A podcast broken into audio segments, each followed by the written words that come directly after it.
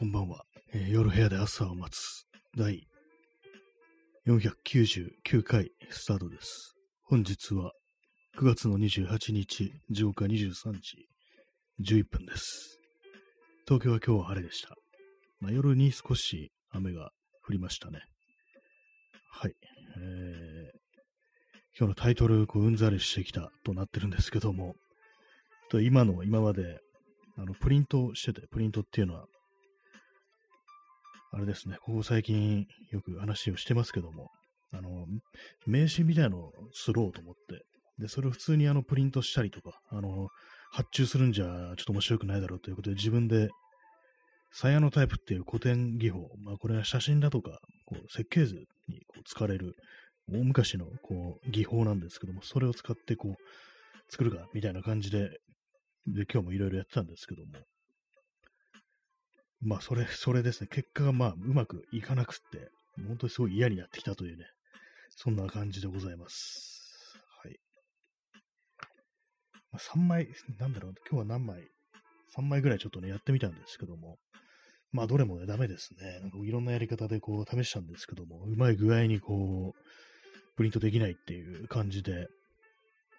まあ結構こういうのはね、ほんと試行錯誤してると本当になんかこう、疲れるというか、まあ、あと古典技法ということもあり、その準備みたいなものも結構ね、あの、必要なんで、こう薬品を塗って、こう乾かしたりだとか、あとまあ、プリントしたらそれを水で洗い、洗って干したりとか、そういうことをしなきゃいけないんで、まあそのパパッとね、こう、それこそ普通の一般のね、こうプリンターみたいなので、ガーッと出てくるみたいな感じじゃないんで、まあ時間がかかるんですよね、ちょっと。そんなやつぎ、やつぎ早に試すことも、こうできないという感じで、それでこう、ああでもない、こうでもないというね、感じで、こうやってると、どんどんどんどんね、なんかこう、ストレスが溜まってくるみたいな感じになって、だいぶね、ちょっとね、気が狂い狂いそうになってるところですね。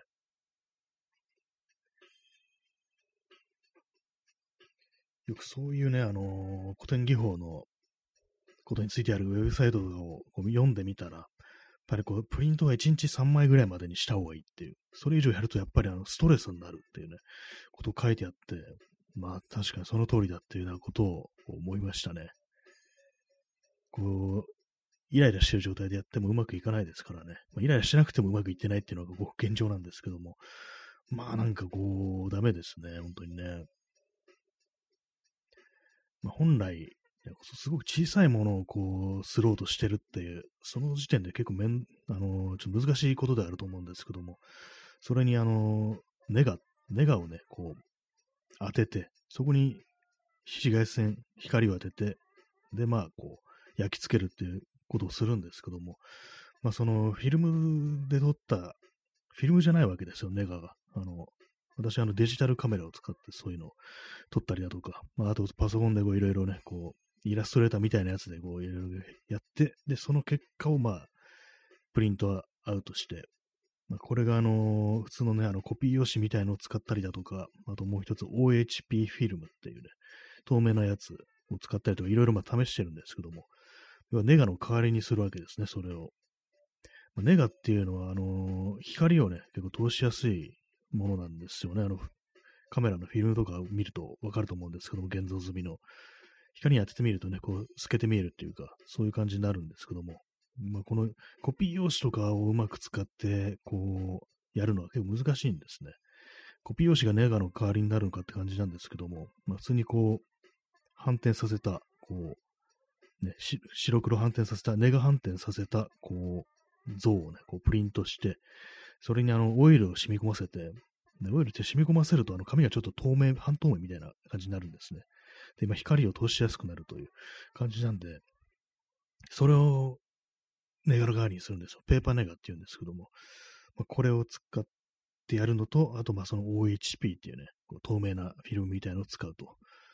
まあ、どちらもなんか結構ね、あの、なかなかうまくいかないというか、あの、ペーパーネガの方は、まあ、やっぱ元が紙なんで、いくらオイルを染み込ませても、やっぱあの、ちゃんと光が通っていかないっていう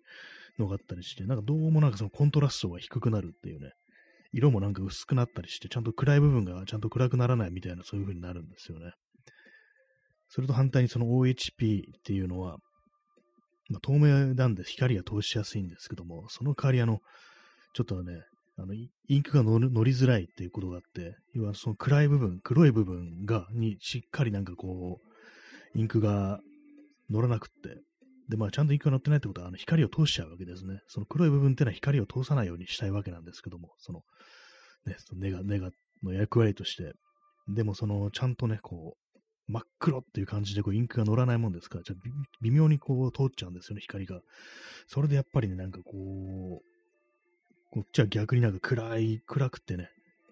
よくわからない感じの、こう、黒つぶれしたみたいなね、感じのが出来上がってしまうという、プリントが。まあ、そういう感じなんでね、まあ、どれもね、こう、どっちもなんか難しいんですよね、本当に。こんだけなんか何枚も紙無駄にしちゃってると、なんかね、何やってるんだろうっていうね、気になってきますね。普通にどっか頼んだりだとかね、普通のなんかインクジェットでね、印刷した方がいいんじゃないかみたいなこと思うんですけども、何かこう非常に無駄なことをしてるんじゃないかみたいな感じで、だんだんだんだんバッと入ってきて、なんかそそういう状態だとなんかいろんな良くないこととかね、こう、ネガティブなこととかね、まあ、ネガをね、作ってる最中にネガティブになるっていうね、そんな感じになっちゃってましたね。本当になんかまさしくバッと入るみたいな感じで、こう、ね、かなり嫌な気持ちになったんですけども、まあ、こういう時多分ね、あのー、他のことやった方がいいんですよね。あんまりこう執着してね、こう延々となんかやるよりも、気分を変えるっていうことをした方がいいと思うんですけども、私がなんか最近読んだね、本とかで、本で、思考の生理学っていう、ね、富山茂彦っていうね、こう学者が書いた、結構有名な本なんですけども、まあ何かを、こう、学問とかね、まあそういう学習だとか、まあそういうことに取り組む時の心構えみたいなね、それこそ思考度を整理して取り組むかっていうことについていろいろ書かれてるんですけども、まあ、そこになんかね、こう、煮詰まったら他のことやるのも重要だっていうね、ことが考え、書いてあったりして、やっぱりそういう時に頭が整理されて、で、まあ、いろいろ思いつくわけだよっていうね、ことが書いてあったんですけども、まあ、こういう時なんかね、こう、あんまりこう、ね、執着しないでね、他のことやってたら方がいいとは思うんですけども、なんかこう、すごい尺に触るというか、なんでなんでうまくいかないみたいな感じでね、どんどんどんどんイライラしてくるみたいなね、風になっちゃいますね。まあ、正確にあの、4枚ぐらいありましたね。一応、一つの紙になんか、2回分印刷するみたいなことやって、あのー、ね、半分にあの、黒い紙で覆って、で、まあ、光が当たらないようにしてっていう、ちょっとあの、ほんと、わかりづらい説明で申し訳ないんですけども、まあ、そういうような感じ、4枚、4枚ぐらい試したところなんですけども、いずれもダメですね、本当にね。まあ、正解がちょっと見つからない感じで、やっぱりね、そう、紙でコピー用紙でやると、本当なんかその光が通っていかない。これがやっぱ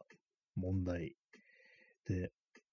ぱなんかすごい、ね、眠くなっちゃうんですよね。眠くなるっていうのは、その像がですね、あの、非常にコントラストが低くなるっていうね、なんか曖昧な感じになっちゃうというのがあるんで、私としてはその、ちゃんとね、コントラストがはっきりしてるものをこう、作りたい、すりたいというね、まあ、感じなんで、まあ、これが難しいです、本当にね。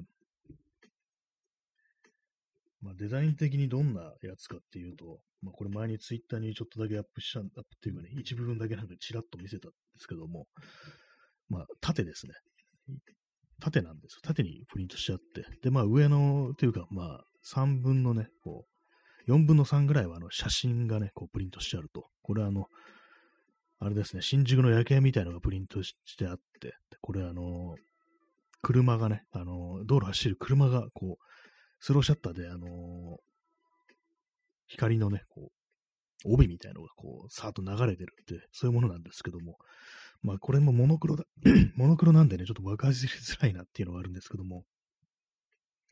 あと、それと、あと普通の道路をね、なんかちょっと高い位置から、あの歩道橋みたいなね、高い位置から撮ったっていうね、ことを、そういう写真と、まあ2種類のね、デザインがあるんですけども、その下に私の名前と、あとウェブサイトの URL と、あと QR コードがこう、ね、載ってるというやつなんですけども、まあ、結構、本当な単純なね、非常に単純なデザインなんですけども、なんかどうもこれがね、うまくいかないっていうね、感じなんですよね。難しいです、非常に。ねえー、XYZ さん、えー、自分は何か新しいことをやってるだけでもすげえとなります。思考の生理学の少し距離が取った方がいいという話は少し気が楽になりますね。はい、ありがとうございます。えー、そう、まあ、新しいこと、新しいこと、そうですね。私もそんなにまあ新しいこととかをね、やりたいタイプでもこう、ないんですけども、なんかたまにね、こんな感じでこういろいろやってるいろいろというか、まあなんか単純なことですけども、そういうのに手をね、伸ばしたりするんですけども、なんかね、私やってみるはね、やってみるんですけども、なんかどうも結果がなんか追いついてこないっていう、そんな感じでちょっと中途半端だな、みたいなね、ことを思うんですけども、やってみるということはできるものの、それを完成させるっていうことがね、私の場合はちょっと難しいみたいなところになってるんで、まあ、そこがちょっとね、課題かななんていうことを思ったりね、しておりますね。えー、思考の生理学の少し距離を取った方がいいという話は少し気が楽になりますね。そうですね。あのずっとなんか結構私もそれ読むまでは、なんかね、こう、他のことなんか目に入らなくなるぐらい集中して取り組むのが本当のね、なんかこう、姿なんだっていうね、あるべき姿なんだってことを割に思ったんですけども、まあどうもそうじゃないと。まあその富山茂彦の思考の生理学でないね、別な本、ちょっと署名が今ちょっと出てこないんですけども、あの、まああの、やらなきゃいけないことがやれるようになる本っていうね、なんかそういうのも読んだんですけども、そこにもやっぱりね、なんかこう、その集中してる状態というか、あの、脳がなんか興奮状態というかね、非常になんか、ぶち上がってる状態っていうのは実はあんま良くないというね、なんか物に、ことに取り込むにあたって、そういうふうに、まあ、なんていうんですかね、今時よく聞く言葉ですけども、過集中っていうね、なんかそんな言葉とかたまに聞きますけども、おそらくはそういう感じなのかなと。まあ、要はなんか結構オーバーヒートしてるような状態でこう何かに取り組むと、やっぱその後ダメージが来るみたいな。一気にこう疲れてね、なんか嫌になっちゃうってね、ことがまあまああって、それでなんかね、こう続かないんだみたいなね、ことも書いてあったりして、なるほど、やっぱり中庸なのかなっていうね、なんでもお釈迦様じゃないですけども、仏教じゃないですけども、中庸というものが大事なのかなと思い、あんまりこう煮詰まるよぐらいね、こうやってもいけないんだっていうね、ことはまあ、そういう感じです、知識としては分かってるんですけども、なんかどうもね、こううまくできないと、本当に尺に触るみたいなね、感じで、なんかね、こう、イライライライラしながらね、こう、取り組んでしまうっていうのがね、こう、あるんですよね。よくないんですけども、それもなんかイライラしてる状態ですから、やっぱりね、こう自分ではなんかちゃんと熱心に取り組んでるつもりなのかもしれないですけども、ちょっと集中できてるとは言い難いんですよね、そういう時って。やっぱ平常心っていうのがなんか一番こう、ね、いいと思うんで、まあなんかね、結構、本当いろいろ何かね、こう人間何かをに取り組むっていう時に、ものすごいね、他の寝食を忘れるぐらいやって、それこそがなんかね、こう、正しいというか、いいっていうね、善であるっていう、感じのことっていろんなこと言われると思うんですけども、他のことが目に入らなくなるぐらいっていうね、それはなんかすごく夢中になれていいっていうね、感じのことを聞いたりするんですけども、実はどうもそうでもないらしいぞっていうね、ことになんか本当今更ながら気づいたと。やっぱりこう平常心、平熱の状態で、フラットなね、心の状態で取り組める、取り組むっていうのがやっぱこう、一番いい結果を出すっていうね、まあ、そんなことなのかなというふうに思いますね。まあ結局なんか気負ってる時ってなんかね、うまくいかないですからね。何かこう、作業とかするとき、ね、まあ、ちょっとしたあの技術だとかテクニックみたいなことが必要になることをやるときに、やっぱりの肩に力入ってるときとか、まあ、そういう時ってうまくいかなかったりして、それがなんか別なことを考えてね、ふわっとなんかやった時に、なぜかね、こううまくいったりすることってありますからね。まあなんかそんな感じなんですけども、こう、まあうまくいってないですね。まあどうすればいいのか、このプリントの問題をどうすればいいのかというね、ことを考えてるんですけども、答えがなんか出ないですね。P さん、えー、30分延長チケット、ありがとうございます。ね、245枚になりました。もうだいぶ増えてまいりましたという感じですけどもね、毎毎日ありがとうございます。はい。そうですね、プリントをどうするか。なんかね、こういろやってるとね、なんかこう、まあ、ちょっとした手違いとかでね、失敗したりとかね、こういういろいろあるんですけども、まあ、このプリントがね、ちゃんとね、この OHP のフィルムにうまくそのインクが乗らないって話しましたけども、2回ね、こう、2回プリントしたらどうだと。要は重ねてね、こう、プリントするっていうね、同じこう、画像を。やってみたらなんかね、あの、微妙ずれてるんですよ。まあ、私がプリンターの設定を間違えたと思うんですけども、1回目のね、プリントと違う設定でやっちゃったんだと思うんですけども、なんかね、こういうこともあるとね、すごいなんかどんどんどんどんなんかこう、イライラしてくるな、みたいな感じでね、ほんとなんかもうクソバット入ってるみたいなね、感じですね、今日は。まあ、なんか、こういうことやってなんか一つのことがうまくいかいかないと、なんかなんで自分はこうなんだみたいなね、非常になんか自分を責める気持ちみたいなのだとか、どうせなんかね、こういろんなことがどうせうまくいかないみたいな、そういうね、なんか気持ちがなんかどんどんどんどん出てきて、もう、もう、もうダメだみたいなね、あの、ボノボノじゃないですけども、ほんとボノボノのね、あれですよね、漫画のね、あの、もうダメだって言って、なんかね、しまっちゃうおじさんが来てしまわれちゃうんだっていうね、ほんとまさしくあの状態になる感じで、本当にね、こう、タイトル通りね、うんざりしてきたというね、そんなところがありますね。まあ、今もね、この、最初にこう試しでね、吸った、その、ね、名刺、一枚切り出してみてね、そのサイズに手に持ってるんですけども、こいつを人に渡せるかっていうね、こう思うと、うーん、って気がしますね。なんかこう、しわしわだしって、まあ、しわしわを伸ばせばいいんですけども、ね、まあ、水で洗う以上、やっぱしわしわになっちゃうんですよね、なんか最初は。まあ、それはけど、プレスしたりしてね、こう、まっすぐにしないといけないんですけども、まあなんかね、これをね、こう人に渡して、私こういうことをやってるものですってね、まあこれ別に URL にアクセスしてもね、あの私の撮った写真と、このね、放送のね、なんか URL とかがね、ラジオだとか、ポッドキャストの URL がね、あるだけなんですけども、まあね、これを出して人はどう思うだろうみたいなね、ことをね、思うと、な、なんじゃこのね、この、わけのわからん、なんか、新聞紙の切れ切れっ端みたいなもんは、みたいなね、そんなこと思われたりしてなんていうね、そういうことをね、なんか思ってしまい、まあね、バッと入ってくるね、感じですね。ただなんか他のね、あのー、今日ね、吸ったやつとかと比べると一番最初のやつが一番マシに見えるというね、なんか謎の現象が起きてるんですけども、まあ、結構ありがちですよね。なんか一番最初にやったやつが一番出来がいいっていうね、なんかそんな感じの結果になりそうなね、こう、気がしてるんですけども、やっぱりなんこう、そうなんです試行錯誤して最終的に成功させる。まあ、こういうことってね、私今までの人生にあったかなぐらいのね、最終的に満足いくものができたことってあったかなみたいなね、結局なんかね、あの、ああだこと言って、こう、こねくり回して、なんか全然納得いかないけど、まあ、これでなんとか許してくださいみたいなね、なんかそんな感じの出来なものしかね、作れたことがないっていうね、なんかそんなことをね、なんか人生全体を振り返ってしまうみたいな風な感じになって、非常にこうバッと入ってくるね、ところありますね。もうね、そういうところがあるんですけども。まあなんかね、昔のね、あの中学生の頃に、あの美術の時間、美術の成績なんですけども、私、中学中2ぐらいからね、ちょっとその美術というかね、絵にちょっと興味が出てきて、でなんかこういろいろ描いたりね、こうしてた時期があったんですけども、まあそれでなんかね、こう、あれなんですよね、まあ自分の描いたものとかをこう美術の先生に見せるみたいなね、ことやったりしたこともまああり、ね、なんかこう、なんかどういうね、流れだったか忘れたんですけども、なんかできたら見せてみなみたいな、そんな感じだったのかもしれないですけども、だかその時ね、まあいろいろやってて、で、美術の成績がね、4、4だったんですよ。4だったんですけども、なんかある日ね、なんかこう、クラスメートにね、同じクラスのね、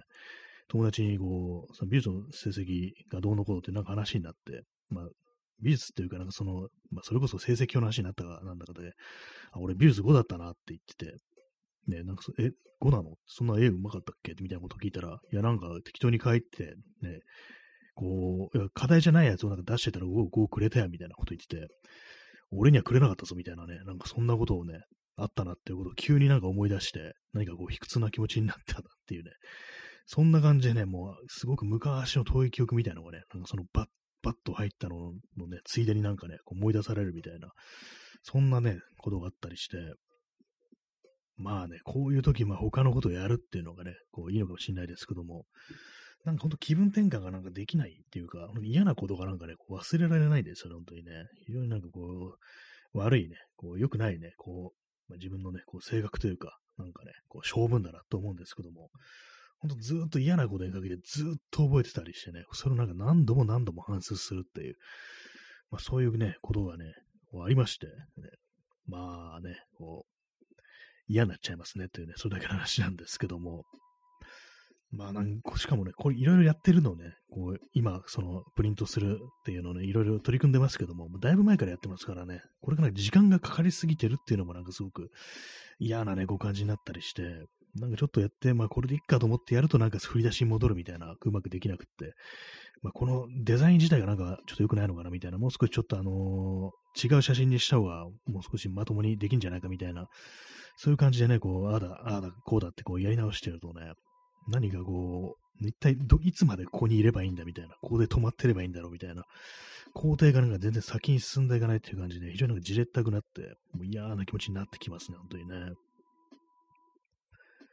まあ別に全然大したことをね、やってるわけじゃないんですけどもね、なんかね、なんかうまくいかないんですよね。まあ自分のね、こう自分でやってることってなんかこう、自分でな、わからないものですからね。別にそれで、他の人見てたら別にそれでいいじゃんみたいなね、こう、感じになるのかもしれないんですけども、何かこう、すごく気になってしまってね、めちゃくちゃね、こう、こねくり回すみたいな感じになってますね。今そう手に持ってるね、その試し刷りのやつをね、見ても、なんか字のバランスが良くないんじゃないかみたいな、この余白の部分がなんかどうもいい感じでバランス取れてないぞとかね、こう文字の、文字の間とかね、こう隙間のこう調整とかね、バランスの調整とかも、なんかあれだなとかね、やっぱりあと QR コードは裏面に普通にプリントした方がいいんじゃないかみたいな、で、ちょっと、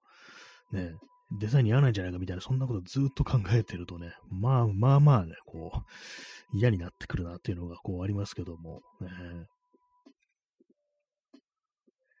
まあなんかただのね、ただの紙なんですけどもね、本当にね、こう、なぜこんなことをね、やってるのかみたいなこと思うんですけども、一般的に普通になんかもっと綺麗なやつとかをね、普通になんかあの、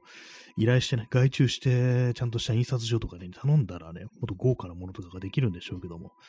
まあ、自力っていうね、あとまあ非常に古い技法をね、わざわざやってるという、まあそういうことでね、ちょっと何か面白いんじゃないかみたいなことをね、思いついてしまったがゆえになんかそれに固執してるというね、そんな感じですね。なんか固執しちゃいますね。なんか一度、こう、それにね、こう、取り組み始めると、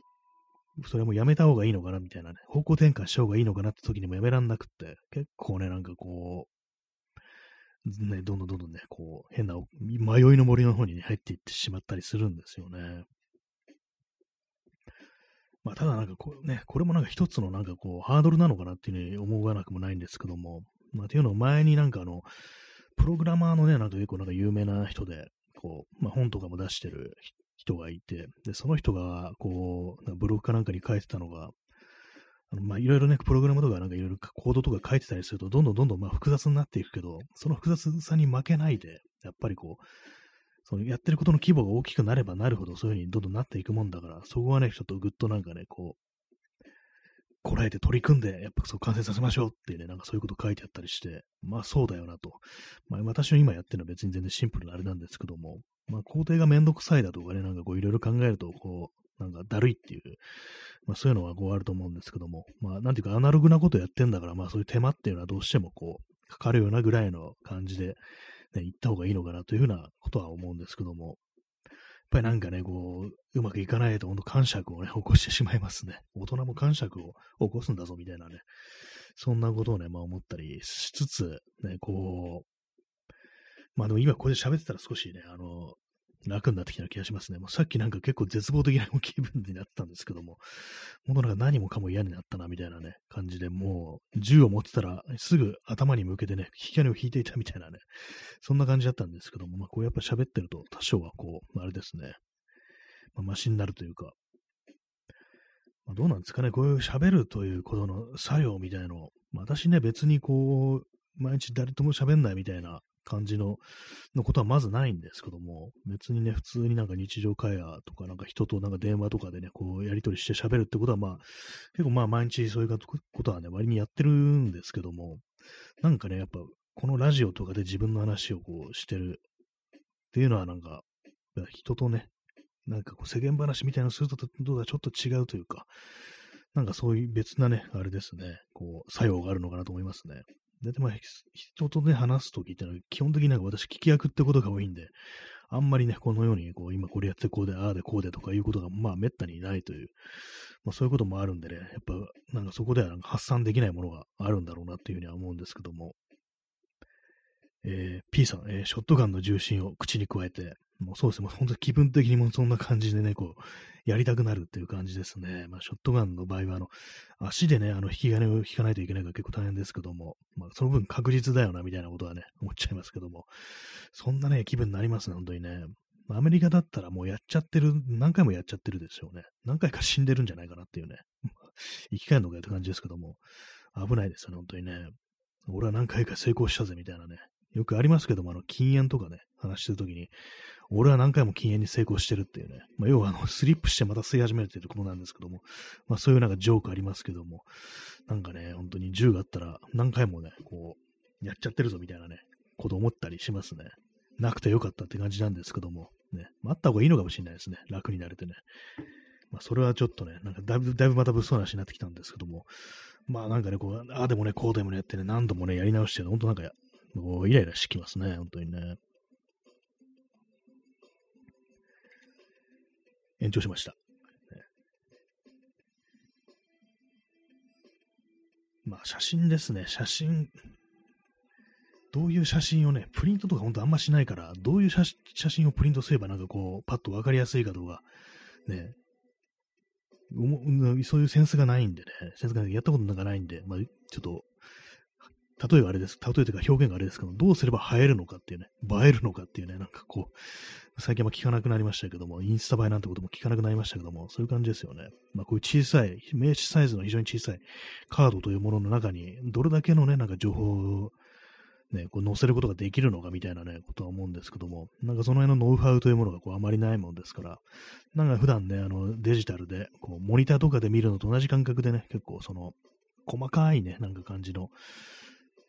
描写というか、まああの、あんまり小さいね、サイズに向いてないような写真っていうのをね、どうしてもなんか選んじゃいがちなんですけども、まあ、こう小さいサイズに印刷するってことはやっぱりバーンとね、わかりやすいものがやっぱり一番いいっていうね、ふうには思うんですけども、なんかその辺のも、そういう写真はあんま撮らないもんなんで、まあ、人の写真も撮らないし、なんか結構アップにして撮ることがないんですよ。街の風景みたいなものをね、まあ、撮ってるのがほとんどなんで、小さいサイズっていうのがなんかこう私のその写真のスタイルとね、あんまりこう、ね、近くないというか、あんまこう合ってない感じなんですよね。それもあってなかなか難しいなというところなんですけども、まあ、それね、あの、モノクロですからね、モノクロ自体私は あんまやらないですからね。だいたいまあカラーでなんかこう、やってるんですけども。まあ難しい、難しいです、本当に。ね、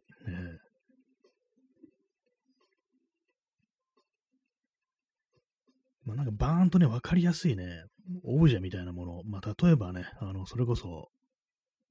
東京タワーだとかね、あの、スカイツリーだとか、なんかそういう建造物とかがね、バーンとなんかあるやつだったら、まあ、結構見た目的に分かりやすいなと思うんですけども、なんかそういうね、なんか誰しもがこう、ね、撮ったことのあるようなものっていうのは、なんかどうもどうも、ね、面白くないんじゃないかみたいな感じで、こう考えるんですけど、まあまあね、なんかこう、うん、難しいなっていうね、センスねえな、みたいなことをやっぱね、自分に対して思っちゃいますね。こう、ねまあ、自分に何ができるのかみたいなね、そういうとこからね、いろいろこう考えてしまってて、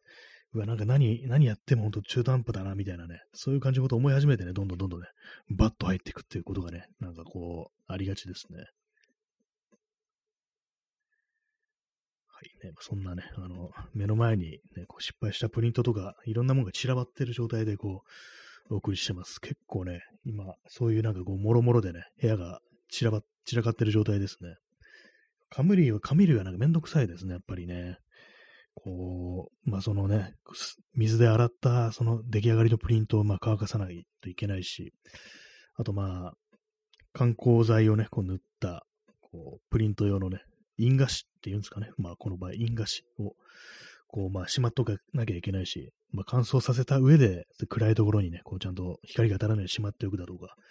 あとね、こう、そのネガですよね。ネガの類もなんかこういろいろあったりして、まあ紙類がとにかく今なんかブワッとなんかあったりして、やっぱこの手のやつを収納できるね、こう、棚というか、まあ、レターボックス、レターケースみたいなのがやっぱ欲しいなっていうふうに思い思っております。あの、ああいうのね、結構高かったりするんですよね、あの、ちゃんとしたやつはね。なんかあの、ニトリだとか、あの、ね、こう、100均とかで売ってそうなやつってのはまあ安いんですけども、やっ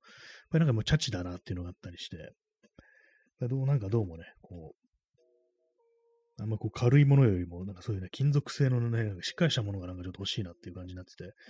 それこそ昭和レトロとかじゃないですけども、ああいう感じのね、こう、古いね、ものがないかなというふうにね、こう、思ったりね、してるんですけども、たまにリサイクルショップとかね、覗くんですけど、なかなかいいものないですね。いいものというか、レターボックスとかレターケース自体ないんですよね。えー P さん、えー役立てること、自分にできることを考え続けて、最終的に君は人のために死ねるか。まあ、これは、あれですね。昔のね、あの、杉良太郎の曲でありましたよね。あの、ポリスメンでしたっけ？君は人のために死ねるかっていうね。そんなこと言われてもって感じですけどもね。まあでも結構ね、やっぱそういう役に立つだとか、まあね、自分にできることっていうね、そういうことっていうのは、まあ最終的にそこに行くっていうのは確かに、そのその通りですね。やっぱ役に立つ立たないでこう人間をなんかね、こう、ジャッジするっていうね、まあよくない感じなんですけども、とは思うんですけども、やっぱ自分に対してね、やっぱりなんか人間そういうふうにね、人に対してはね、あんまそういう感じのことを思ったりしないのに、自分に対してはなんでこんなことできないんだろうっていうね、感じのことをね、どうしてもこう思ってしまい、それなんか嫌になるというね、なんかうまくやれない自分のことをね、なんか肯定するのってのは、まあかなりね、こう、ね、難しいですからね。できればね、なんかこういろんなことができてね、こう、気力、体力、才能にも満ち溢れて、ね、いてほしいなんていうね、ことを思うんですけど、全然まあそうでもないというね、のがまたなんかね、こう、辛いところではね、こうありますけどもね。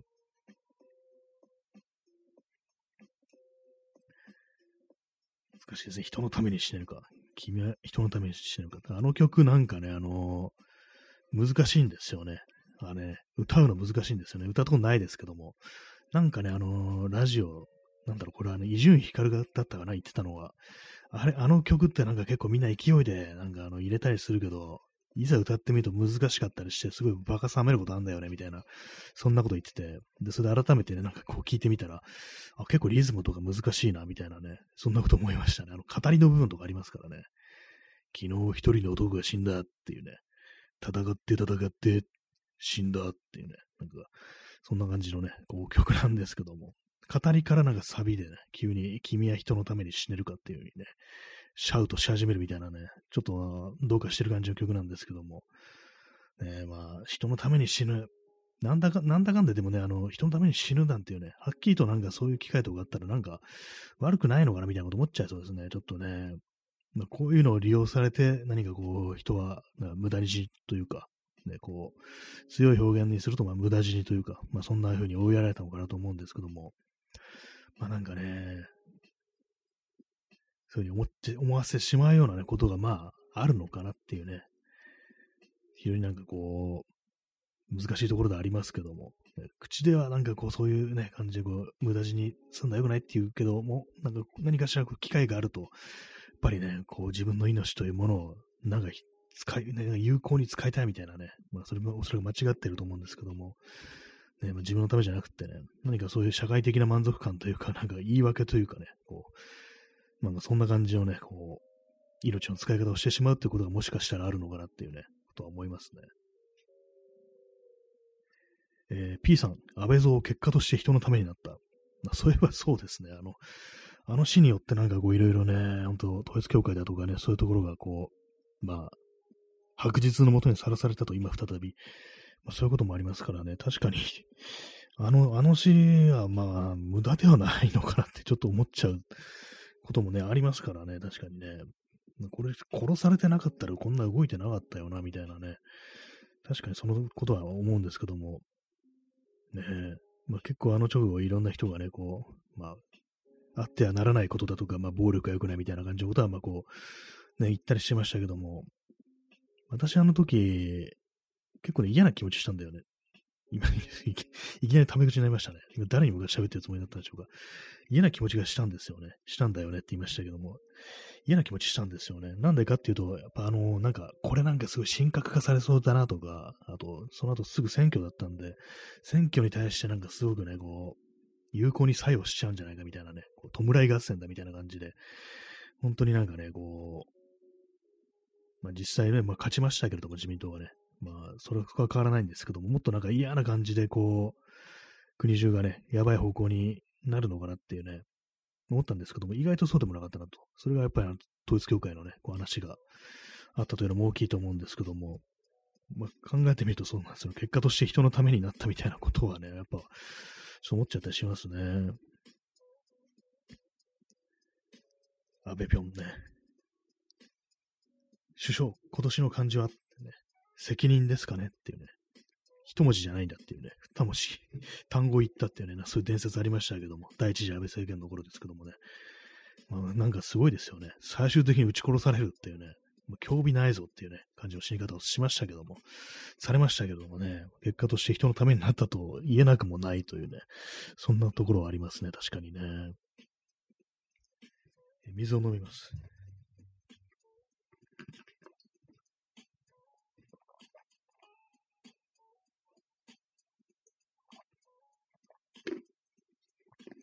まあでもなんか何かね、こう、取り組むにあたって、すごく、どうもなんか父として進まないだとか、なんかスピーディーにできないっていうのがね、私は非常になんかこう、じれったいというか、まあ、別にせっかちだとかね、こう、短期だってわけではないんですけども、なんかこう、どうしても結果というものを早く見たいみたいなね、今すぐにこうね、短期的になんかこう、その結果というものが見えてほしいみたいな、そういうことが割とありがちなんですよね。何かこう、物を作ってる時って結構そういう風にななったりして、早く結果が見たいなっていうね。何かそう DIY とかで何か作ったりしてても、緻密に計算して、こう、目論見通りのね、こう、計画通りのものを仕上げるというよりは、こう、ね、あれですよね。えー、また言葉が出てこなくなりましたけど、なんか中途半端なものを作ってしまうと、とりあえず、まあ、できたけれども、なんかガタガタだみたいなね、継ぎはぎだみたいなね、なんかそういうね、ことになりがちなんですけどもね。えー、カルシウムさん、えー、キングクリムゾン。あ、そうですね。今、そうですねって言ったんですけども、で、私も今確かにキングクリムゾンっぽいことを言ったというね、こう、記憶があるんですけども、あの、すいません、あの、今一瞬で、こう、記憶が、あの、記憶喪失になり、何を言ったか忘れてしまったんですけども、なんか今私そうですね、それっぽいことを言いましたよね。やばいです。脳がちょっとやばいんですよね、なんか。ラジオやってると本当ね、数秒前に話したことをなんかポーンと忘れちゃうんですよね。この先何を話そうっていうふうに考えてるときに結構そうなりがちなんですけども、なんとなく私が今あのキングクリムゾンっぽいことを言ったという、そういう記憶、ね、こう、認識はあります。ただ、何を言ったか覚えてないというね、感じなんですけども、まあ脳がね、ちょっとやばいですね。えー、音楽かけます。はい。な、何を、何を言ってたの今。安倍蔵さんの話から、なんかね、こう、まあ、中途半端なものを作ってしまうという話をしてましたね。まあ、忘れたんでね、まあ、これあの、過去のことは、ね、こう、水に流してという感じでね、こう、別の話いきますけども、ね、あ、カルシウムさん、家庭をすっ飛ばしたい。あ、わかりました。あの、あれですね。プログレのキングクリムゾンじゃなくて、あれですね、あの、ジョジョの方でしたね。あれでしたね。なんか私も本当なんかあれ、やばいですね、脳がね。なんか今、言いながらなんか認識あったんですよ。キングクリムゾンっていうね。でもなんか、なんかね、うっすらなんかそのバンドの方の、プログレバンドの方のキングクリムゾンが頭にあって、なんかジョジョの方のあれがなんか出てこなかったんですよね。そうですね、あれ、あれなんか家庭がどうのっていうね、話をね、こう、ね、してましたからね。まあ、ディオもなんか、あの3部のね、こう最後の方でね、家庭などどうでもよいのだって言ってましたけれども、ね。でも家庭ね、家庭が大事らしいですからね、やっぱりね、こう、まあそうですね、まあ、プロセスにおいて満足できなければ、ね、こう、何の意味があるんだっていうね、いきなりポーンとね、あの結果だけ出てきても、それ自分がやったという満足感とかね、こう、ないでしょうからね、確かにその、両方、両方ですよね。やっぱ人間なんか、ちょっとね、あの贅沢に言いますけども、まあ、家庭も結果も両方欲しいっていうね、どちらでもなんか自分のちゃんとコントロールできて、ね、満足結果というものが、ね、こう、得たいっていうね、そういう感じのことはあるんですけども、どうもね、こう、キングクリムゾンになってしまいますね、どうしてもね。よくないですね、本当にね。家庭をね、楽しむことができない。試行錯誤をどうしても楽しむことができないっていうのは、これなんでかなっていうね、ことを思うんですけども、なんかやっぱりこう、ね、こう今までの人生というか、まあ、この生育過程において、なんかちゃんとした、ね、やったらできたみたいな、なんか体験ってものがね、ちょっとない、少ないのかなみたいなね、ことを思ったりしてて、なんかその、本当に子供の頃のどっかのね、つまずきとか引っかかりみたいなものが大人になっても尾を引いてるのではないかみたいなことって、まあ結構考えたりはしますね。まあそういうのって大人になって挽回はできないんじゃないかなみたいなこととか思っちゃったりして、大人になっていくらね、こう、いろいろできるようになっても、どうしてもその子供のね、子供時代の何かその不全感みたいなものってのは、でも拭えないのかなみたいなことを思ったりして、まあ別に大人になっても全然できないことばっかりですけども、ね、なんか本当に嫌な気持ちでこう生き生きるのやめたいですね、なんかね。基本的にね。こうもう少し愉快にね、やりたいんですけどもね。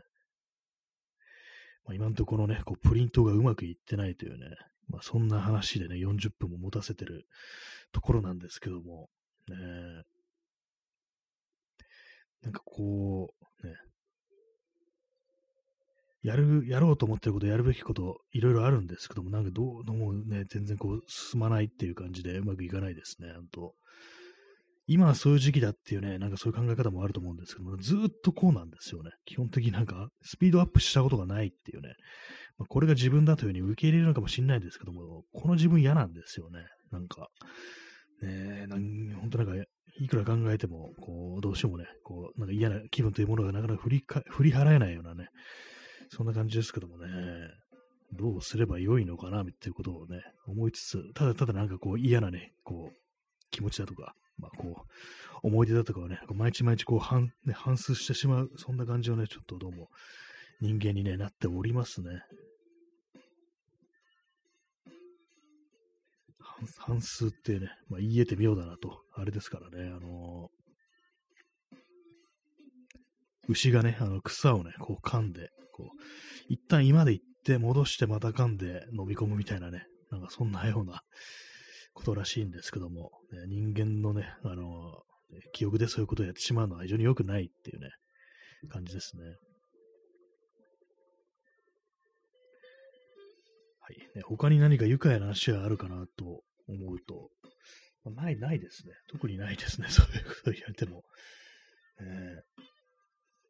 ー、まあ、ただ今日気づいたのは、今日とか最近気づいたのと散らかってるとね、あの、やっぱ脳の中身も散らかってくるっていう感じで、ね、やっぱ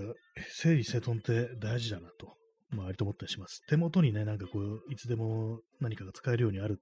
だとか、そういうようなね、道具の配置みたいなものって重要だなというふうに思うんですけども、結構ね、なんかいろんなこう、手仕事をする人だとか、職人だとか、なんかこう、つく、ものを作る人だとかのね、こう、作業場、仕事場みたいなとかをね、なんかこう、たまにこう、なんかこう、画像とかね、動画とか、そういうものをネットでね、なんか、見たりするんですけども、特にピンタレストとかでそういうサービスでね、こう、なんかその手の写真とかいろいろ漁ったりすることあるんですけども、やっぱりね、あのー、非常に整理整頓されてるというね、どこの道具がここにあってみたいなのっていうのがね、結構バシッと決まってて、そういうのがね、ちゃんとこう、なってるというね、今整理整頓されてるっていうね、のはありますね。やっぱ見てるとね、ごっちゃごちゃの人ってなんかあんまこう見ないんですけども、やっぱりね、こう、大事だと思いました。整然とした、こう、ね、ものであるというのはね、こう、環境が、環境整ってるっていうのはま大事なんだなというふうに思いましたね。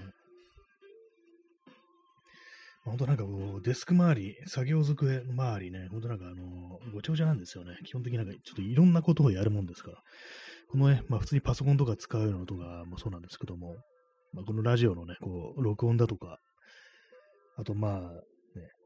ノートになんか書いたりだとかね、いろいろこう、たまに楽器とか持ってきてね、弾いたりとか、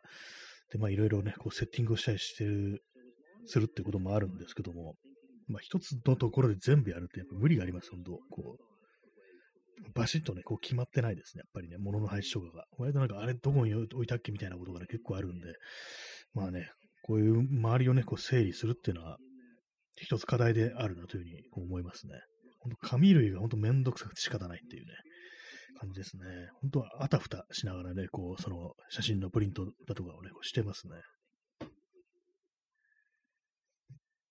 はい、時刻は23時54分ですね。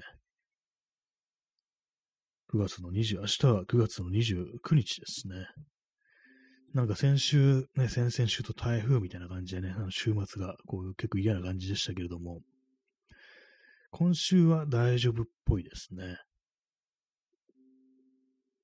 ああ、もうね、土曜日10月になっちゃいますね。嫌ですね。なんかね、時間、ね、こう、杉染めしコロニーっていう感じですね。何言ってんだって感じですけども。今のあの、藤子不二雄のね、あの、愛、尻染めしコロニーっていうね、あの、タイトルの漫画があるんですけども、あの、漫画道の続編かな。なんか私読んだことないんですけども、なんかそのタイトルがすごい印象に残ってて、愛、尻染めしコロニーっていうね、愛の後に3点リーダーついてて、尻染めしコロニーの後にまた3点リーダー、点点点がついてるという、なんかちょっと面白くてなんかね、こう、たまになんかそのタイトルを使ってなん変なわけのわかんないことを言ったりするんですけども、まあ、そうですよね。時間過ぎ染めし頃にというね、ことで10月になってしまうと。で今年なんか良くないですね。まあ、ずっと良くないんですけども、基本的にね。なんかね、良くないですね。良くなりたいですね。あ、チャンツさん、えー、今来ました。ありがとうございます。ね、あのラジオトークの子供がこちらに向けてかけてくるというね、こう非常にみずみずしいイラストが、ね、イラストのギフトをいただきました。ありがとうございます。命っていう感じがしますね。こう大人から見るとね、子供がはつらつとしてると、こう命だなという感じはこうありますけども、ね。まあ、そんなにね、そんなあの、孫がいるみたいなね、年齢のなんか人間みたいなこと言うなよって感じですけどもね。ね、まあそんな感じで、今日はなんかこう、プリントとかをしててうまくいかねえなっていうところから、こう、いろいろなんかね、こう、バッと入って、なんかこう、嫌な気持ちになってるというね、まあそんな話をこう、してたんですけども、なんかうまくいかないと、人間嫌な気持ちになるというね、そういうなん、なんていうか、そういう脆弱性がありますよね。そうその弱点が弱点を呼ぶみたいなこととかね、嫌な気持ちが嫌な気持ち、ね、こう、嫌な思い出とかの半数を呼ぶみたいなことありますからね、なんか本当になんかこう、常にね、健やかで痛いものなんですけども、どうしてこんなね、性分に生まれついているのかななんてことは思ったりしますね。よくなんか楽観は意志だっていうね、話を聞きますけども、自分の意志で楽観するんだよっていうね、こと聞いたりしますけども、まあ、それもわかる気が、こう、しますね。なんか、気持ちよっていうとなんかね、あの、マッチョな感じがしてね、あれなんですけども、何かこう自分でね、こうコントロールするというか、そういう感じで思って何かいろんなね、こう道具だとか、もう考え方とかね、そういうものを使って、まあ、なるべく元気であるっていうね、そういうことをね、ふうに、そういう気分でいるっていうのはまあ大事かなというふうに思いますね。はい。まあね、やらなきゃいけないことをやるんだよってね、だからうまくいく。くんだよってね、まあボブ・ディランのあれですけども、やらなきゃいけないことっていうと重いですけども、そのやらなきゃいけないことっていうのは君ができることのことなんだっていうね、なんか歌詞を読むとどうもそんな感じっぽいっていうね、まあ昨日もととでもなんかボブ・ディランの話して、今日も話してますけども、なんかね、まあそういうような気持ちでもってものに何か取り組むっていうね、こう、自分がこれ、自分はこれをできるんだから、これをやるべきなんだっていうね、やらなきゃいけないことなんだっていうね、そしてまあそれはうまくいくんだみたいなね、感じでなんかこう常日頃思いながらこうね、やっていけば、まあ何かこううまくいくことも多くなるんじゃないかなっていうね、そういうことを思いますね。私、あの、ボブ・ディランは、あのアルバムが好きなんですよ。まあ、ボブ・ディランじゃないんですけども、あの、ボブ・ディランの曲をカバーする、カバーしたの、ザ・バーズっていうね、こうバンドがあり、そのアルバムで最初にね、あの、そのボブ・ディランの曲というものに触れたんで、だから最初カバーから入ってるんですね。そこ経由で、この曲って誰の曲なんだろう？あ、ボブ・ディランって人なんだ、みたいなね、感じでこう、聞いたというエピソードがあり、で私としてはなんかこう、バーズのね、こう音源の方が私の中ではこう、すごく印象に残ってて、で、まあオリジナルであるね、こうボブ・ディランのね、こう音源に当たると、あ元の曲ってなんかこんな感じなんだっていうね、なんか割となんかよよくわからないというか、なんか不思議な感じの曲だなみたいなね、なんかすごい不愛想でつっけんどな感じの曲っていう感じでこう聞こえたりししたりするときあるんですけども、まあね、ディラン、ボブ・ディラン、競技ボブ・ディランの話をしてるっていうね、最近どうなしてんですかね、アルバムとか出してるんでしょうか、もう結構なお年だとは思うんですけども、ね、私、ボブ・ディアンのアルバムで好きなのはあれかな？欲望かな？ディザイアっていう曲、曲じゃないあの、アルバムが割と好きですね。まあ、結構いろんなのありますけども、有名なね、こう曲とかありますけども。はい、ね。音楽の話をしてしまいましたね。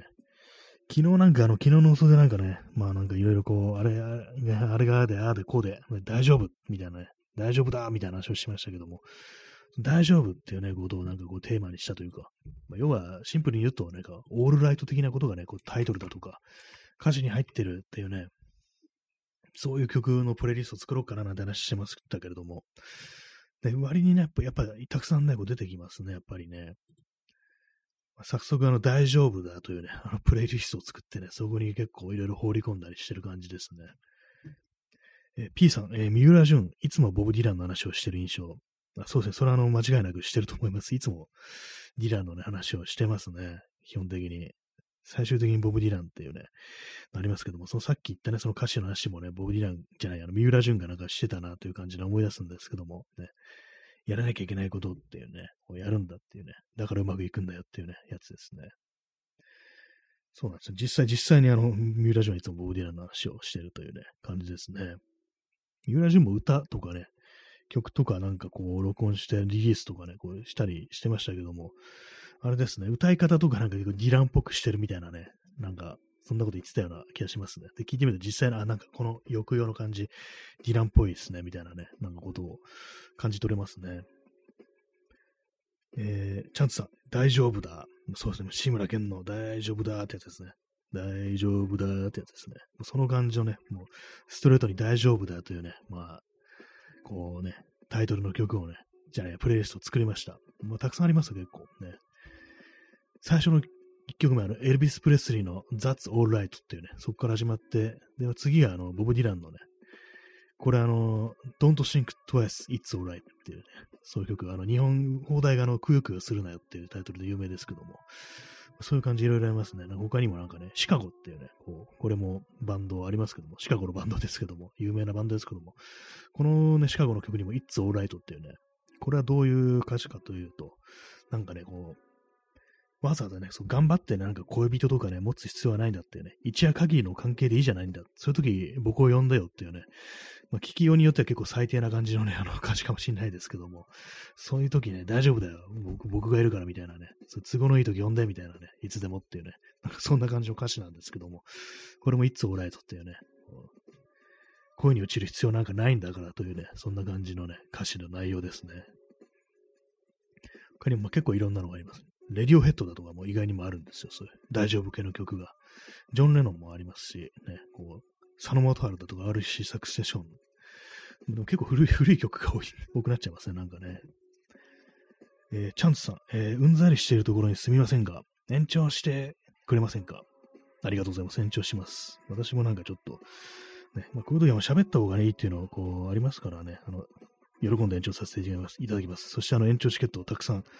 いただきありがとうございます。ね、たくさん、えー、1、2、3、4、5、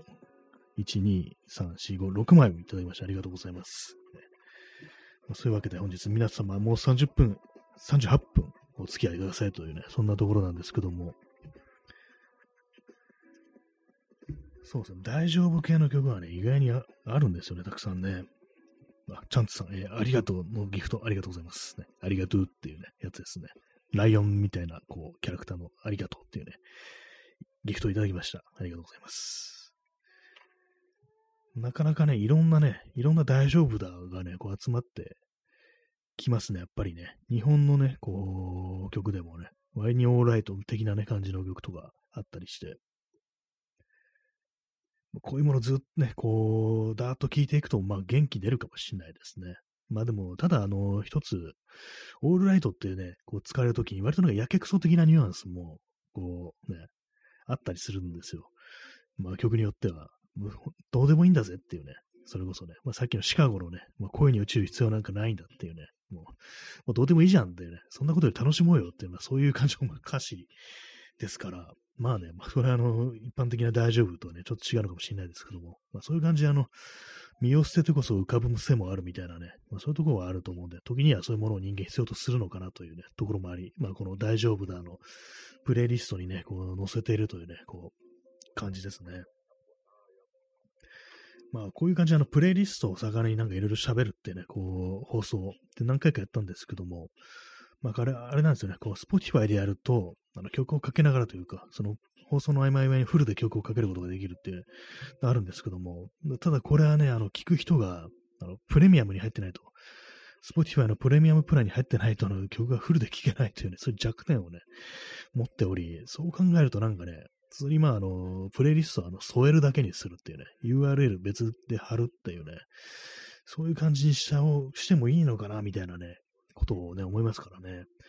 前にツイッターでアンケート取った時に、その Spotify のプレミアムプランに入ってる人っていうのがね、こう、非常に少なかったんですね。まあ、私のこうタイムラインっていうね、非常に狭い範囲の中でのアンケートなんでね、ちょっと一概には言えないのかと思うんですけども、かなりね、こう少なかったんで、やっぱりみんなこう、よっぽど音楽好きじゃないとそういうのね、やっぱ契約はしないのかなっていうところもあり、だからまあ無理して別に Spotify でやってなくても、そのプロプレイリストはね、こう、添えるだけみたいなね、感じで、こう、やるってのも、まあ、ありかなという感じなんですよね。本当はまあ、なんか誰でも聴けるのに近い、あの、YouTube とかのね、プレイリストを添えるのがいいんでしょうけれども、ね。まあでも、ラジオっぽいね、感じでね、普通になんかね、こう、それで聞いてくださいみたいなね、気持ちで流したいっていうのは、こう、あるんですけどもね。なかなかそう、権利の問題っていうのはね、難しいですからね。実際そういうことやろう、やるとなったら、どうすればいいんですかね。日本の曲だったら、なんかジャスラックとかの登録曲なら、年間1万いくらとかでね、なんかそういうラジオとかに流せるみたいな、ね、そういう契約があるなんていう話を聞いたんですけども、これがなんか海外のね、こう曲とかだとどうな、どうなるんだろうみたいなね。まあ、もしかしたら Spotify だとか、まあ、Spotify にはないか。まあ、普通にまずサブスクあれですからね、あのー、ね、ストリーミングっていうか、そうなってますから、他の人に聞かせるとなるとね、まあちょっと話が変わってきますよね。あこう、まあ、ちゃんと調べたことないんでね、こう、わかんないんですけども。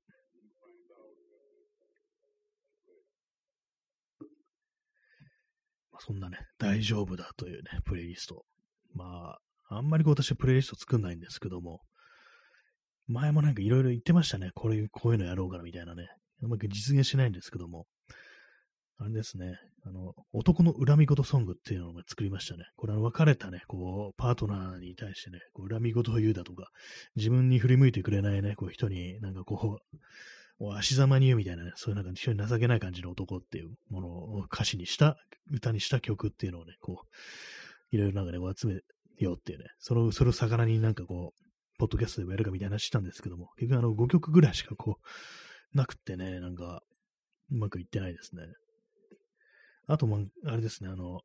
コロナ時代に聴くべき曲みたいな、そういうのもありましたね。これだいぶ前にね、こう、やりましたけれども、ね、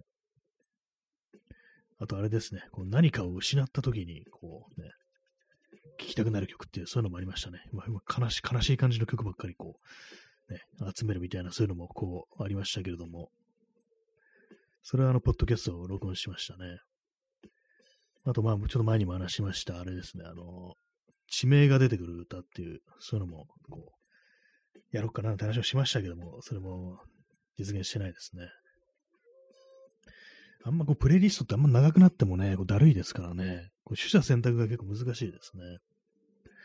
あと、まあ、夜部屋で朝を待つというタイトルにこうふさわしい感じで、こう、ね、あの、真夜中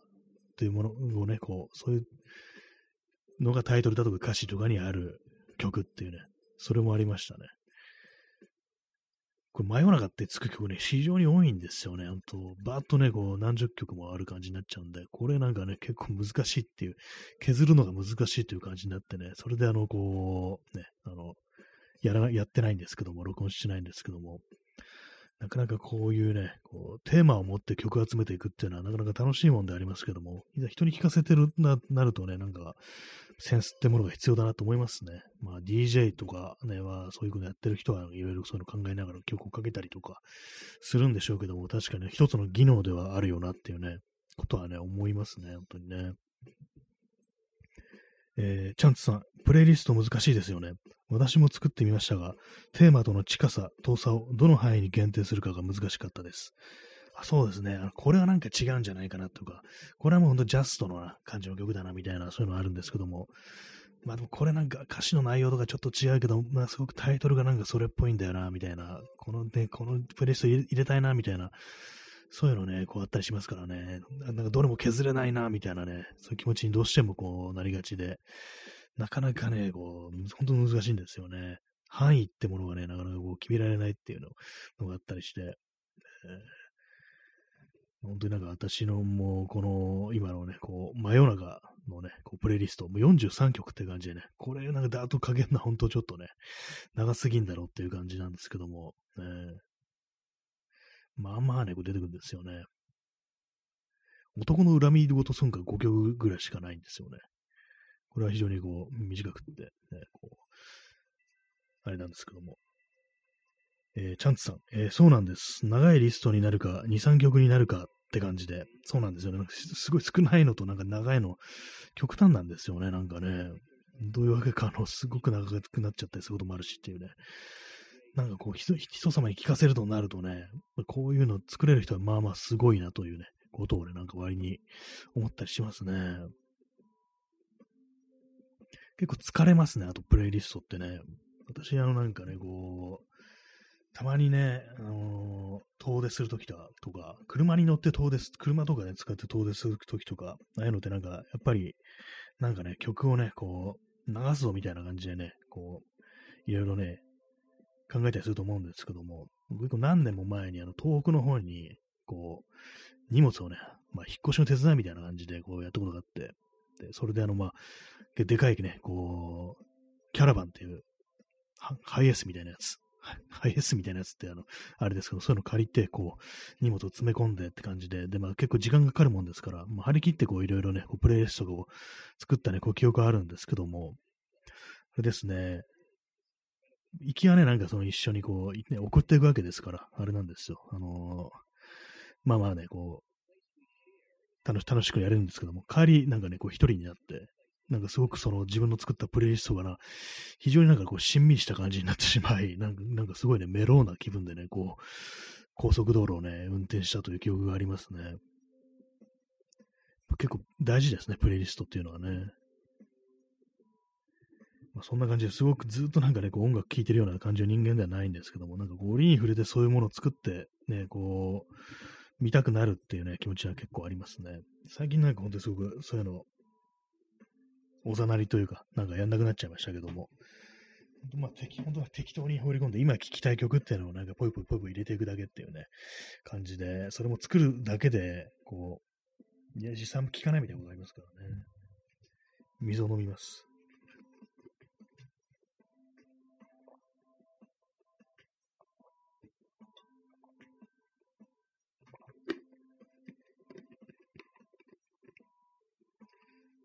す、で、に 400ml の水を飲んでおります。放送開始より。まあ、多いのか少ないのかっていう感じですけどもね。あとなんかやっぱり広がっていかないなっていう自分のなんかその音楽の趣味みたいなものって、何回もね、あのー、あれですよね。何回も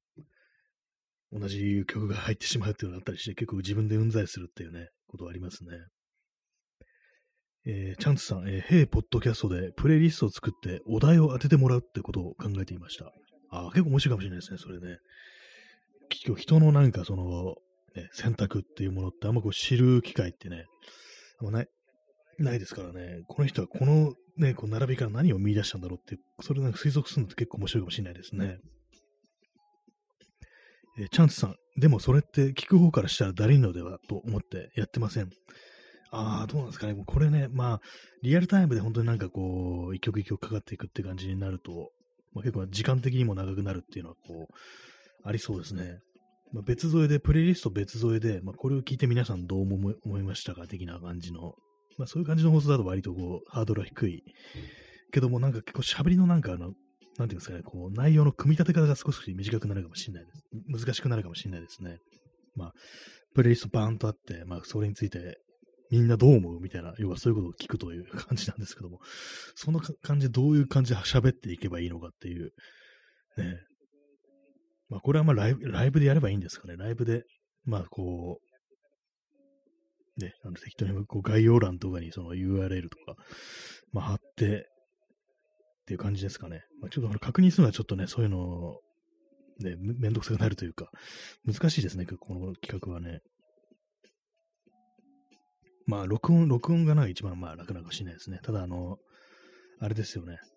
ライブっていうのがなんかこう、あってそうな気もするしっていうところでなかなか難しいですね。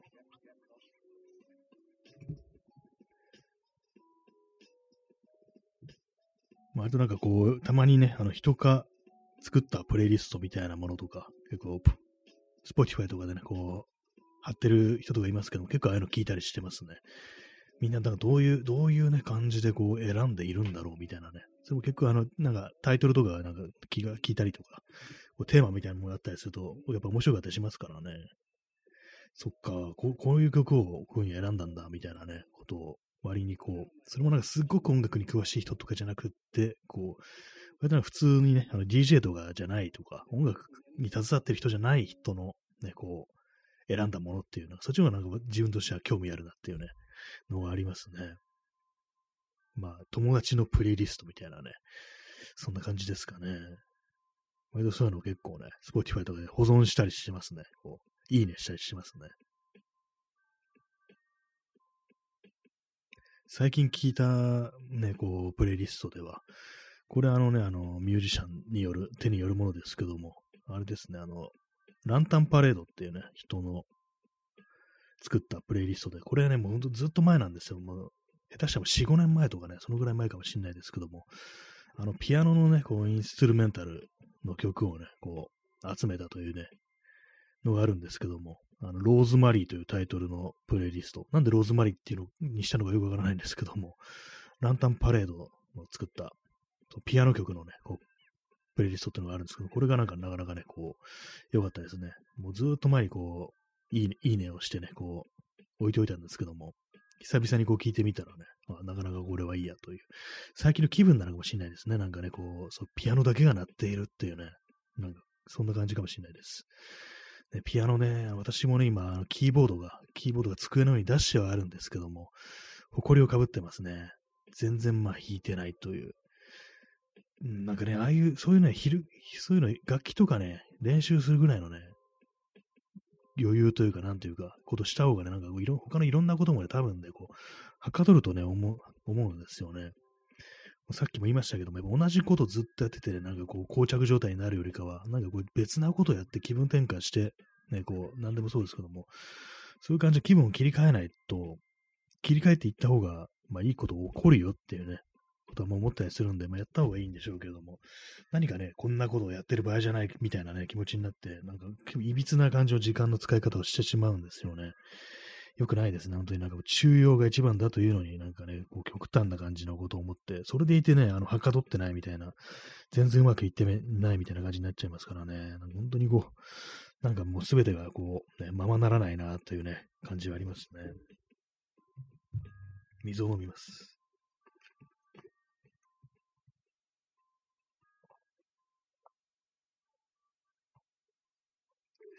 なんか本当にね、元気にね、元気にやりたいものですけどもね。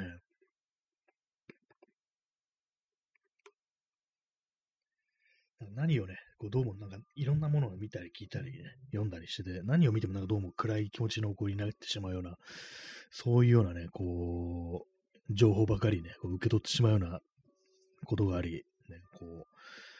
非常に、まあこのね、何年かもうそういう感じですけどもね、皆様いかがでしょうか？元気です元気ですか？ってね、猪木じゃないですけども、そんなこと言いなくなりますね。元気な人っているのかなっていうね、まあ思いますけどもね、なんかね、わかんないですけども、まあいるのかもしれないですけどもね。はい、えー、時刻は0時19分で、9月29日ですね、になっちゃいましたね。9月は30日で終わりがっていうね、ところなんですけども、9月の30日は、ジェームス・ディーンの命日ですね。なんか私いつも妙に覚えてるんですけども、あの昔の俳優ですね。ね、もうずっと昔に亡くなった人ですけども、有名な俳優ですけども、9月の30日に、こう、自動車事故でお亡くなりになったというね、そういうことなんですけども、だから、だからって言われね、ちゃいますそうですけども、なんか、毎年なんか思い出しますね。割とジョン・レノンの命日みたいなものをね、結構毎年、まああれはあのニュースとかになったりとかね、こう、ツイッターとか見てるとね、大体みんななんかそんな話をね、こう、してますからね、こう、なんか思い出すんですけども、生まれた日よりなんかどうも命日みたいなものをこう思い出してしまうっていうのがありますね。まあ、私の大丈夫だあのね、大丈夫だあのプレイリストにもジョン・レノンが2曲ほど入っております、ね。結構大大丈夫だ系のね、曲ってものはいろいろあるなという感じですね。えー、チャンツさん、えー、月が2桁になると焦ってきます。ああ、もうそうです。もう今年も終わりか的なね、ああいうやつですよね。本当なんかね、もう1年という、まあ、区切り自体にそんなに意味はないというふうにね、まあ、頭ではなんかちょっと思ったりしてるんですけども、な何かこう、じわーっとなんかね、こう、辛くなってくるっていうね、ありますからね、なんか、うわ、なんかこう、何にもできてないっていうね、俺はまだ何もやっちゃないんだぞってね、なんかそういうなんかこう、ね、セリフが出てきますよね、なんかね。もう本当まあ、本当なんか何もやってないよなっていうね、ことをね、どうしても思っちゃいますからね。2022年っておかしくないもう昨日も一昨日も言いましたけども、2021年でしょっていうね、やめてっていうね、思いますからね、なんかね、本当時計の針が進むの嫌だなっていうふうに思います、本当に。ね、なんかこう、あれなんですよね、ツイッターとかね、始めて、始めたの2009年ですからね。びっくりですよね、本当にね。びっくり、まあ、びっくりも何もって感じですけどもね。ねそれはお前が始めたのがその名前なんだろうって感じで、まあ、最近始めた人が始めた人ですからね。ラジオトークにしても3年、ね、2020年から、ね、2021年、2022年というね、3年目に突入してるというね、まあ、感じなんですけども、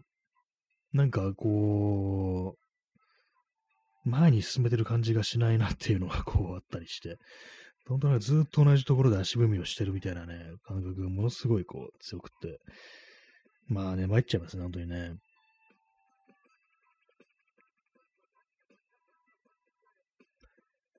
皆様、焦ってますでしょうか、まあ、焦っていいことってないんですけどもね、基本的に今落ち着いてね、こう、泰然としなければいけないっていうね、ねありますけども、私はそのね、ツイッター始めた2009年に、まあこれ今とは違うアカウントなんですけども、今のアカウント転生したやつなんですね。まあそれの、まあアーカイブみたいのでダウンロードしちゃって、ツイッターってそういうのありますよね。自分の今までのツイートとかをね、こう、ダウンロード、ね、ローカルのファイルとしてダウンロードできるっていうね、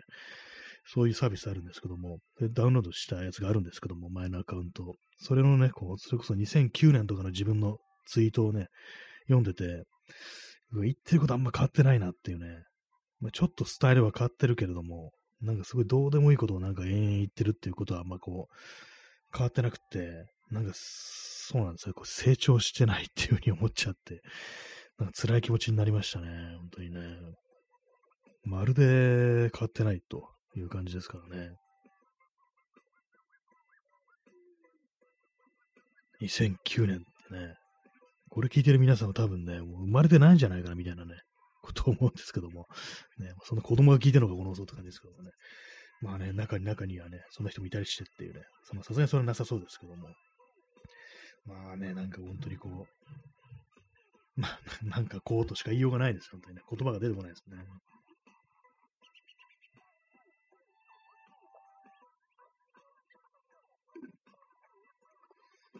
水を飲んでおります。今日なんか喉が狭い感じで、なんかうまく演芸ができないですね。スッと入っていかない感じで。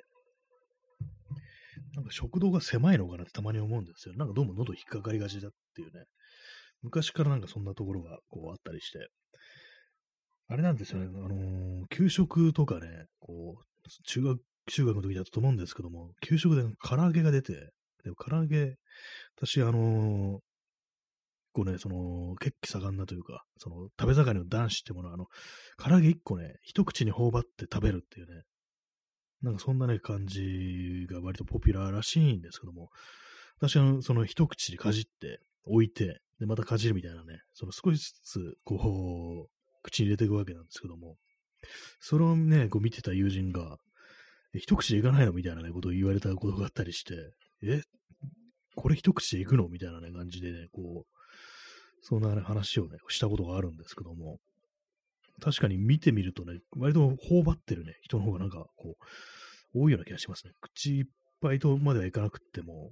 私一般的なね、こう、そ男性がね、こう頬張る量よりも少ない量を口に入れてる気がちょっとしますね。まあ、その実際、まあ、こう比べてみたことないんで、そんなにあの正確ではないんですけども、なんか印象的にね、まあ、子供の頃、まあ、中学生の頃ね、そういうふうになんか友人から言われたということもあって、まあ、そうなのかなと、たまに思うんですけども、なんか喉が狭いのかなっていうね、なんかこう飲み込めないから、あの、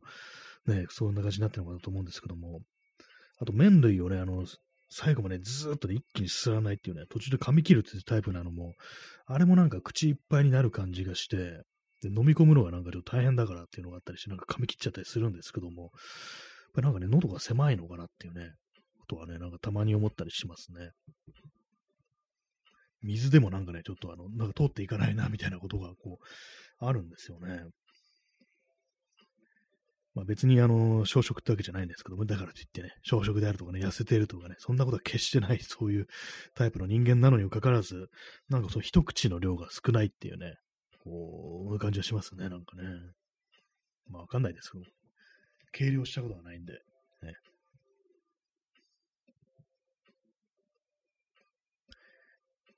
まあそんなね、こう、急に話がね、僕ありましたけどもね、なんかいろいろあるね、こう、感じですけども。なんか今日ニュースで見たら、あの、今日初めて金木犀の匂いを嗅いだっていうね、人が多いっていうのがニュースでやってて、私も確かに今日ね、あのー、歩いてて、あ、なんかこの匂いと思って、カタロを見たら、あの、金木犀がね、咲いてました。あ、これかっていう、ね。季節の変わり目っぽい感じだなと思ったんですけども、でも気温がそんな低くなくって、普通に暑くて汗かいてたんで、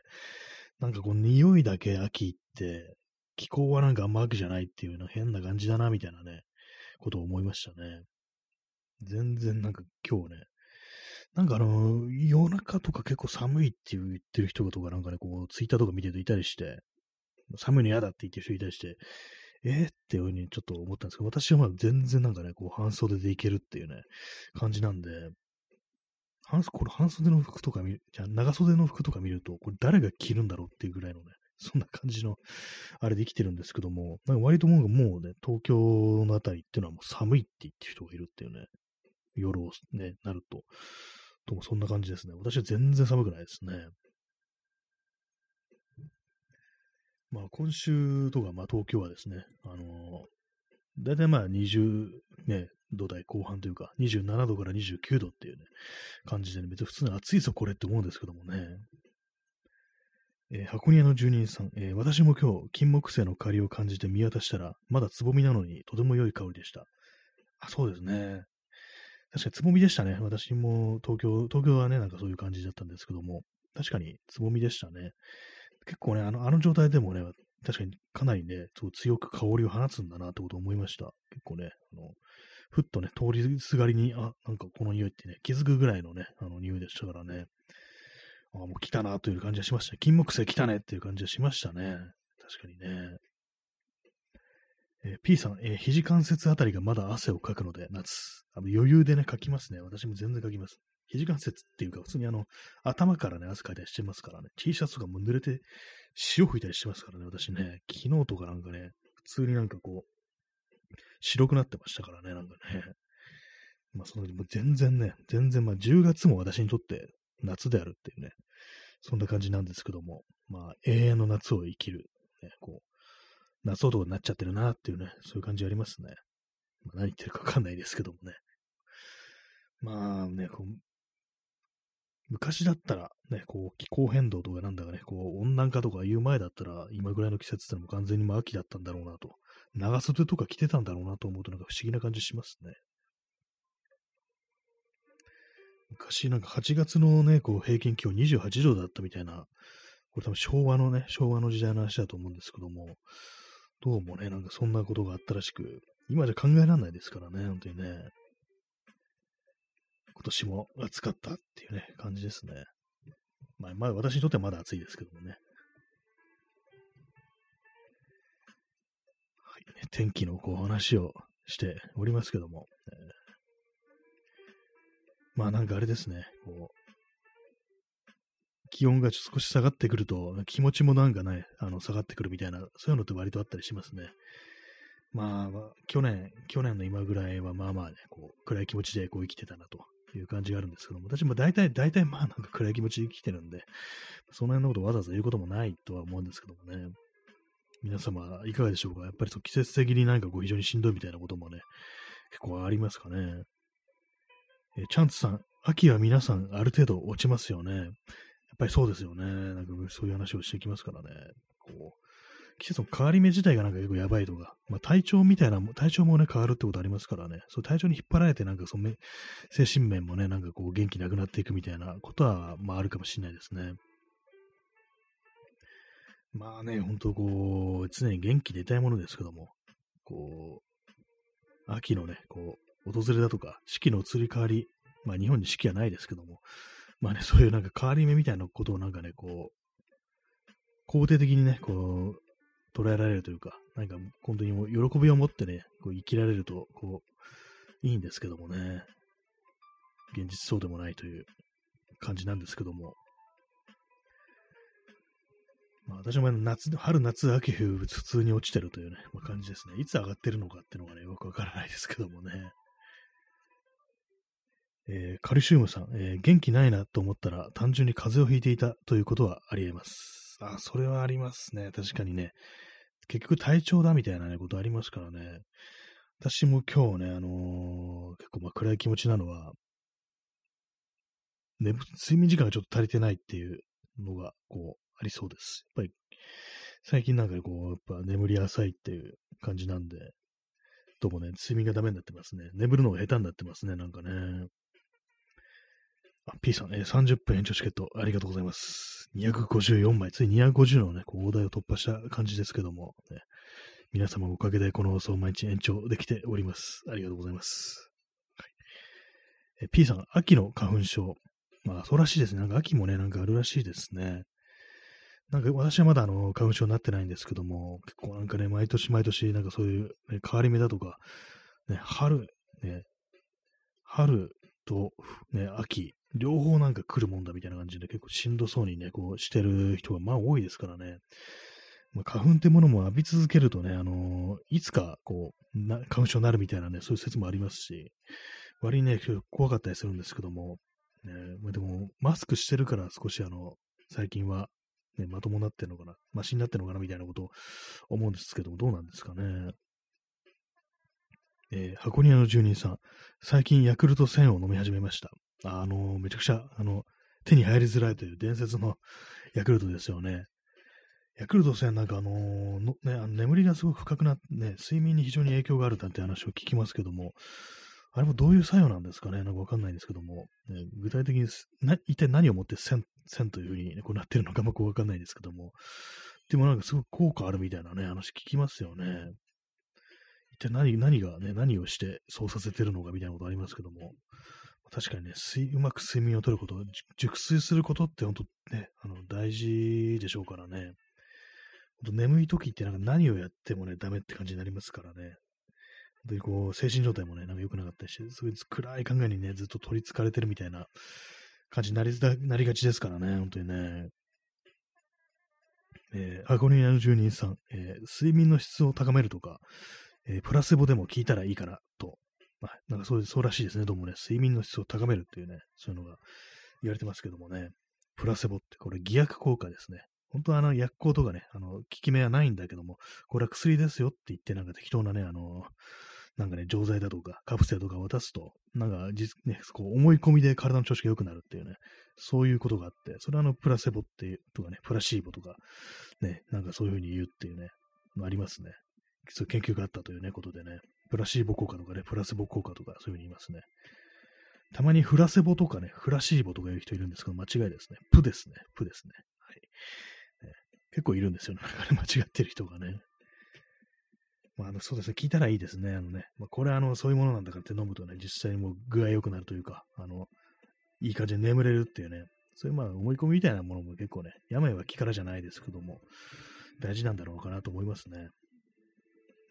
まあその気をなんかね、こう自在にコントロールしたいところではね、こうありますけども、なんかどうどうにもこうにもね、なんかこう、ちょっとしたきっかけですぐにね、こうバットの方向に入っていったりっていうのがね、結構あったりするんで難しいんですけどもね。座り直します。えー、そして水を飲みます。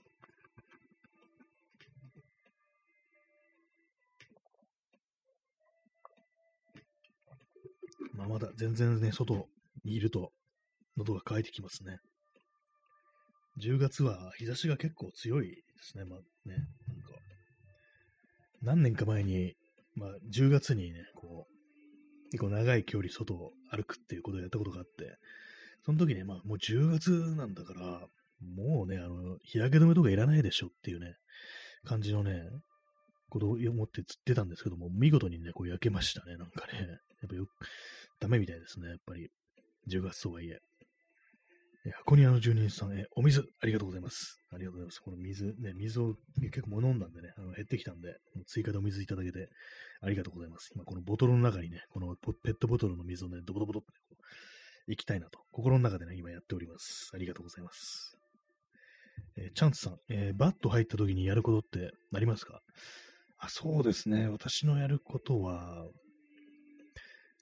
最近はなんかあんまやってないんですけども、あの、ラジオ聞くっていうね、自分の昔なんか録音したラジオ、自分のじゃないんですけど、他の、人の放送だとか、それこそあの、普通に一般のラジオ局とかでね、やってた放送とかの音源をね、こう聞くっていうことは、よくやってましたね。それ気を、気を紛らわせるっていうのがこう、あるんで、それがね、あの、結構聞きますね。気を散らすのに聞きますね。紛らわせるのに。あとはですね、本本はね、まあ割と読んだりして、まあそういう時にちょっと元気の出そうな本を読むっていうのがありますね。これはまあちゃんと吟味しないとね、余計バッタイルっていうのがあるんで、結構大事だと思うんですけども、なんか元気の出るような本、慰めになる本を読むっていうね、そういうのありますね。昔から結構映画を見るってことも昔はやってたんですけども、ここもね、あのー、5、6年前からできなくなりましたね。なんか全然こう、そういう気分にならないって感じで。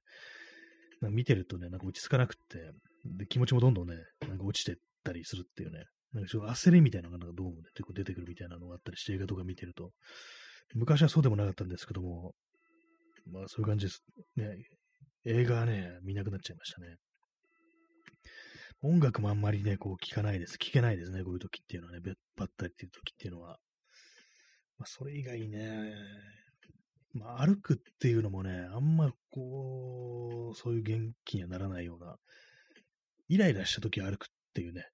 ことはありますけども、もう怒り、怒りにね、こう、取り憑かった時っていうのは結構歩くってことをやります。気持ちが沈んでる時、バッと開いてる時っていうのは、あんまこうね、逆にやらないような感じでありますね。でどうぞ際限なく気分、気分が落ち込んでいくって感じになることも、まあ、あるんでね。えー、そうですね。チャンツさん、えー、なるほど。お気に入りのラジオ。そうなんですよね。私の場合で言うと、あの、昔録音したね、あの、本当大昔ですよ。録音したっていうか、まあ、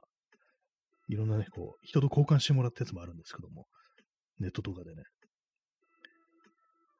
あの、三浦淳と安西はじめの TR2 っていうね、こう、JWAVE で昔やってた、こう、ラジオ番組あるんですけど、それが結構好きでね、なんかこう、気持ちがなんかそんな感じになった時、割と聞いたりしてね、まあ、非常になんか、こう、くだらない下ネタの多いラジオなんで、気が紛れるっていう感じなんで、それを聞いたりしてましたね。他にはまあ、なんだろうな。なんかあれなんですよね、こう、気持ちが落ちた時には、まあそういう感じで、あの、バカなことばっかり言ってる放送の他に、あと、同じように落ちてる人の放送を聞くみたいなのもありますね。あの、伊集院光の深夜のバカ力って、まあ今もやってると思うんですけども、それのあの2011年のあの東日本大震災の直後に撮られたというか放送されたやつをたまに聞くことありますね。それあの、私は録音してね、録音して撮ってあるんですけども、なんかこう、折に触れてね、なんかこう、ちょっと気持ちが暗くなってきた時にそういうの聞いたりして、何かこう、暗いものには暗いものをぶつけるというか、なんかそういう感じに、こうね、なったりしてね、なんか、なんかしらこう、慰めをね、こう得てるというね、そういうところありますね。か、まあ、本、ね、ヘッセの本とかね、読んだりしますね。まあ、森山大道のなんかね、こうエッセイも読んだりしますね。割となんか固定されてますね。なんかそういう時にね、こう、見たり聞いたり読んだりするものっていうのはね。チャンツさん、なるほど。そうですね。私の方は、そんな感じですね。いろいろまあ、こう、探っていけばいろいろとあると思うんですけども、あれですなんかお題的に、こうなんか、バット入った時になんかやるね、ちょっとしたあの、コーピングみたいなね、なんかあの、対処みたいな、そういうのを、ね、感じの、皆さんの募ってね、こう一回、明日とか、こう、喋ってみるのもいいかななんていうふうに思いました。明日その話にしようかな。なんか結構ね、皆さんもなんかこう、バット入った時とかね、落ちた時に、こういうふうになんかこう、やることってありましたらなんか教えてくださいね。明日、明日その話をしようと思います。お便りとかね、まあ、コメントとかでこういただければというふうに思いますので、なんかそういう感じで人のね、皆さんがどういうふうにこう対処してるのかってことは確かに気になりますよね、なんかね。そういうのなんかこう、真似したりだとかね、こう参考になったりだとか、そういうこともね、あるかもしれないので、ね、よければ皆様ね、こう、なんかね、送ってくださいと。えー、チャンツさん、えー、わかる。ありがとうございます。ね、ギャルっぽい感じのね、わかるというね、ギフト。いいですね。みんなのね、わかるをね、持ち寄りましょう。ね、箱根の純次さんお便りします。ありがとうございます。ね、非常に助かります。はい。そういう感じでね、本日のね、ご清聴ありがとうございました。さよなら。